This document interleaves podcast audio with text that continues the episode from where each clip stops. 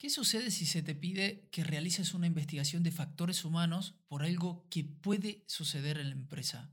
¿Cómo harías esta investigación previa al accidente?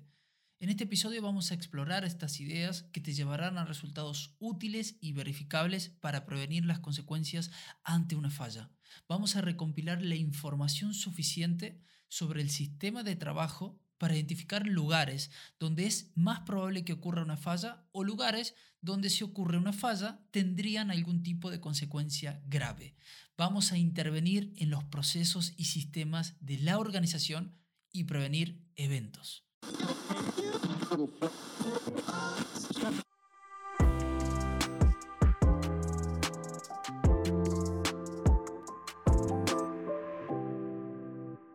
Buenas a todos, soy Sergio y esto es ErgoHop, comprender el trabajo para transformarlo. En realidad no estamos buscando el próximo accidente en este episodio. Nunca se puede predecir cuál será el próximo accidente porque estos eventos son como prácticamente una sorpresa tanto para los trabajadores como para la organización. Nuestro trabajo más bien será identificar los lugares dentro de la empresa donde esta organización prepara a los trabajadores para que fracasen. Voy a apoyarme, por supuesto, en mi experiencia de campo y también en la teoría del experto en desempeño humano Todd Conklin. Eso sí, antes de seguir, quiero aclararte que estas pautas que vamos a conversar no te permitirán arreglar todo. No es necesario arreglar todo. Sin embargo, sí necesitas y deseas arreglar los sistemas que hacen que los trabajadores fallen en las instalaciones. Dicho esto, vamos a comenzar con siete pautas que nos van a permitir identificar áreas potenciales y mejorar el sistema en las organizaciones. La primera pauta la vamos a llamar busca actividades de alta consecuencia. Estas son tareas que sabes que tendrán consecuencias graves si estos procesos fallan. Aquellas tareas que involucran muchos factores de alto riesgo y altas consecuencias como parte de ese trabajo normal. Son fallas potenciales que pueden causar, y lo harán, consecuencias inaceptables para esa organización, para la gente, para el mundo en general. Probablemente no estás eh, mirando estos sistemas y preguntándote, bueno, cuando el proceso falla, ¿qué defensas de seguridad van a reducir o van a controlar las consecuencias de esta falla? Si supones que va a suceder esa falla, entonces puede que ocurra el fracaso. Y de esa manera vas a estar un poco más preparado frente a esa falla y a sus posibles consecuencias. Nosotros los profesionales de la seguridad vemos a esas señales como un tipo de regalo, porque es una gran oportunidad para identificar esas fallas dentro de los sistemas y los procesos. Hay cientos de ejemplos de estos eventos que nos comunican pequeñas señales que suceden todos los días en nuestra organización. La segunda pauta es que busquemos pasos y procesos del sistema que provoquen errores. Estos tipos de conflictos están en todas las organizaciones. Los casos en los que si el trabajador siguiera el proceso tal cual como está diseñado, el trabajador ciertamente va a fallar, fallaría.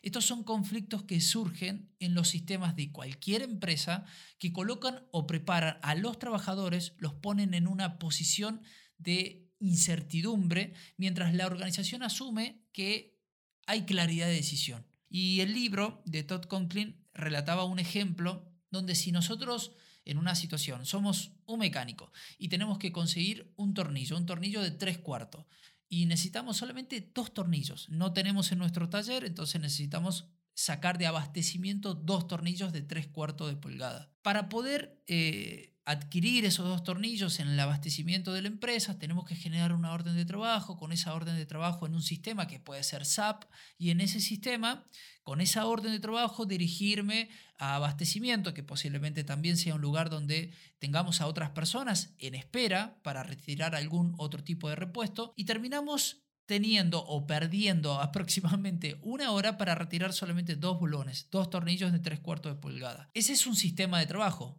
un sistema de trabajo que resulta ser complicado, que de hecho creo que va a ser mucho más rápido que esa persona, si tiene algún contacto en la ciudad, vaya, se dirija eh, y, compre esos dos tornillos y regrese a la empresa, hasta con dinero de su propio bolsillo. Entonces tenemos sistemas o pasos y procesos de sistemas que hacen que las personas provoquen o tengan errores. La tercera pauta tiene que ver con buscar condiciones probables de error. Y sí, esta también, estas condiciones las encontramos en todas partes de la empresa. Buscar en el espacio entre el trabajador y, y el trabajo que están haciendo esas condiciones que podrían causar fallas. Identificar los lugares donde podría ocurrir una falla debido a que ese trabajador simplemente está realizando su trabajo. Y nuestro objetivo tiene que ser buscar sistemas y condiciones bien diseñadas que dirijan a los trabajadores lejos del error y por supuesto hacia el éxito de las operaciones. Te vas a sorprender y vas a descubrir cómo muchos de nuestros sistemas en realidad configuran y preparan a los trabajadores para las fallas. Muchos de nuestros sistemas están configurados para ser sistemas de, una eh, confiabilidad o, o de una contabilidad eficaz y no son buenos sistemas de gestión de trabajo. Estos son sistemas que están plagados de fallas potenciales. La cuarta pauta es que empieces a escuchar a los trabajadores, a tus trabajadores. Quiero que investigues fallas potenciales antes de que puedan ocurrir. Te puedo asegurar, y esto es simplemente mi opinión, que si le pides a los trabajadores que te informen sobre posibles fallas, debes estar preparado para escuchar honestamente, aceptar esa información y actuar en consecuencia, y no justificarte o intentar proteger los sistemas o los procesos que tenemos actuales antes que las personas. No defiendas el proceso por encima de la opinión de esa persona. Esa persona es un experto de primera línea. Eso no es ningún secreto. Si quieres saber cómo realmente se hace el trabajo, pregúntale a un trabajador qué es lo que está pasando realmente allá, qué está pasando exactamente en ese lugar. Tienen la experiencia práctica del día a día, no lo olvides.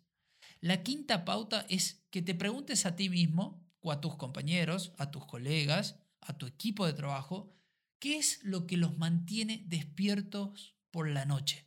Esta pregunta quizás es fuerte, es dramática y, quizás me puedas decir, bueno, ¿cómo puedo utilizar esto yo para predecir fallas potenciales? Bueno, primero creo que grandes preguntas conducen a grandes respuestas y si nosotros le podemos preguntar a nuestros colegas, compañeros, gerentes, encargados, supervisores, que nos digan cuál creen que es la actividad más riesgosa que tenemos en el piso de producción, podemos, ¿por qué no?, predecir fallas potenciales.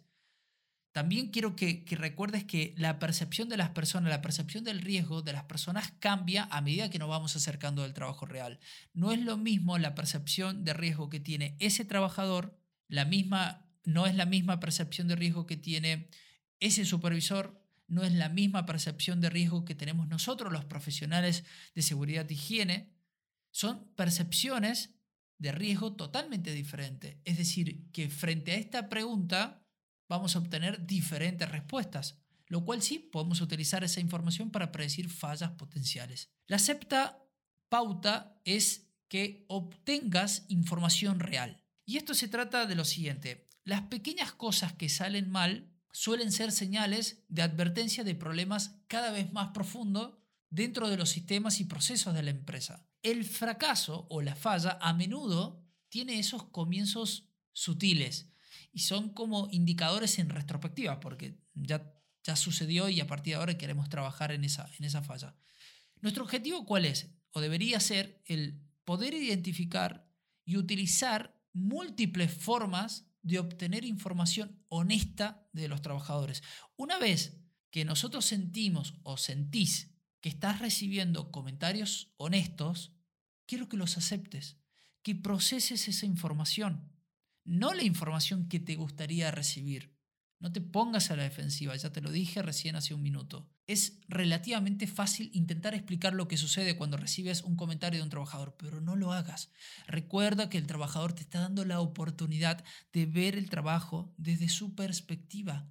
En realidad, este es casi un momento sagrado y discúlpame por la exageración, pero debe considerarse así. Es súper significativo, es vital para nosotros. La séptima pauta es entrevistar a los trabajadores. Preguntar a los trabajadores qué funciona y qué no funciona dentro de esa organización y escucharlos atentamente. Podemos hacerle preguntas como, por ejemplo, no sé, a ver, ¿dónde creen que los trabajadores se sienten más seguros?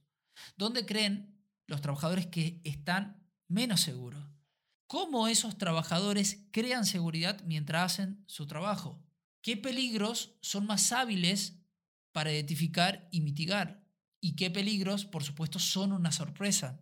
¿Cuándo esos trabajadores se tienen que adaptar e improvisar para hacer su trabajo? ¡Wow!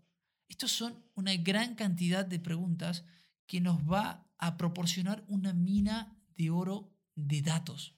Seguramente vos sabés o suponés qué debe ocurrir en el trabajo que están realizando las personas cómo se debe hacer el trabajo, porque conoces cómo se diseñó el sistema para que se lleve a cabo. Pero, ¿realmente sabes cómo ocurre el trabajo? Y creo que una entrevista de campo sirve para eso, para ayudarte a captar la historia del trabajo que se está realizando. Al capturar esa historia, vas a aprender sobre las partes del trabajo que son seguras y las partes del trabajo que requieren de tu atención. Mucho cuidado con eso. Me pasa todo el tiempo cuando intentas entender o aprender de esa brecha operativa que encontrás en el campo entre el trabajo imaginado y el trabajo hecho. Y, realmente es sorprendente cómo muchos supervisores y encargados se sorprenden de cómo ocurre el trabajo realmente. En definitiva, lo que se quiere no es una investigación, sino en realidad una explicación de cómo se produciría ese fracaso si llegara a suceder en el trabajo que realizan esas personas. Estás como escribiendo una historia de lo que podría pasar si la organización no interviniera en ese sistema. Una historia es una herramienta sumamente poderosa. Ya lo hemos hablado un poco de la justicia restaurativa. Una historia tiene un principio, tiene un medio, tiene un final. Una historia debe tener sentido, debe ser realista, debe ser plausible y moverse, por supuesto, lógicamente a través del tiempo y del espacio. Y cuando sucede un evento, lo que menos hacemos es escuchar a nuestros trabajadores, es entrevistar a nuestros trabajadores antes del hecho, porque creemos que esa línea de tiempo en retrospectiva es sumamente clara para nosotros. Y en realidad, si nosotros aprendemos de los trabajadores, podemos explicar con sensatez lo que podría suceder y cómo por supuesto nosotros podríamos prevenirlo. Y ya para ir concluyendo, creo que lo más importante de todo esto es preguntarle a las personas qué condiciones debemos identificar, dónde somos más propensos a tener un problema, dónde estamos enviando múltiples señales contradictorias, dónde está el trabajo excesivamente controlado, dónde está el trabajo con recursos insuficientes o mal entendido, Creo que son preguntas sumamente clave. Y ahora quizás te estés preguntando, bueno, ¿cómo sabrás que estás haciendo lo correcto, que estás en lo correcto? ¿Cómo sabrás que ha sido efectivo tu trabajo? Y la respuesta rápida es que nunca vas a saber cuántos eventos no ocurrieron si aplicas estas siete pautas. Nunca podrás medir algo que no sucede. Y nuestro gran objetivo es estar satisfecho con el proceso, no con el resultado. Después de todo, si has hecho bien tu trabajo, no pasará nada inesperado. Imagina un lugar donde nada inesperado sucede todos los días. Qué hermoso pensamiento, ¿no? Un breve resumen antes de finalizar. Hemos hablado de siete pautas que nos van a permitir identificar áreas potenciales y mejorar el sistema en nuestra empresa, en la organización. Los siete pasos fueron los siguientes. Busca actividades de alta consecuencia, busca pasos y procesos del sistema que provoquen errores, busca condiciones probables de error, escucha a los trabajadores, Pregúntate a ti mismo y a tus compañeros, a tus colegas, a tu equipo de trabajo, qué es lo que te mantiene despierto por las noches. Obtén información real y por último, entrevista a tus trabajadores. Si este episodio te ha ayudado en algo, puedes seguirme, descargar y calificar este podcast usando las estrellas. Sé que no te cuesta nada y a mí me ayudas un montón a seguir creciendo esta hermosa comunidad de profesionales, líderes y organizaciones. Espero encontrarte en el siguiente episodio. Gracias por escucharme y por favor cuéntale a tus amigos sobre este nuevo proyecto. Recuerda, crece un poco más todos los días, crece sabiendo quién eres y por qué estás aquí y crece para devolver y contribuir al mundo. Nos vemos en el siguiente episodio. Chao.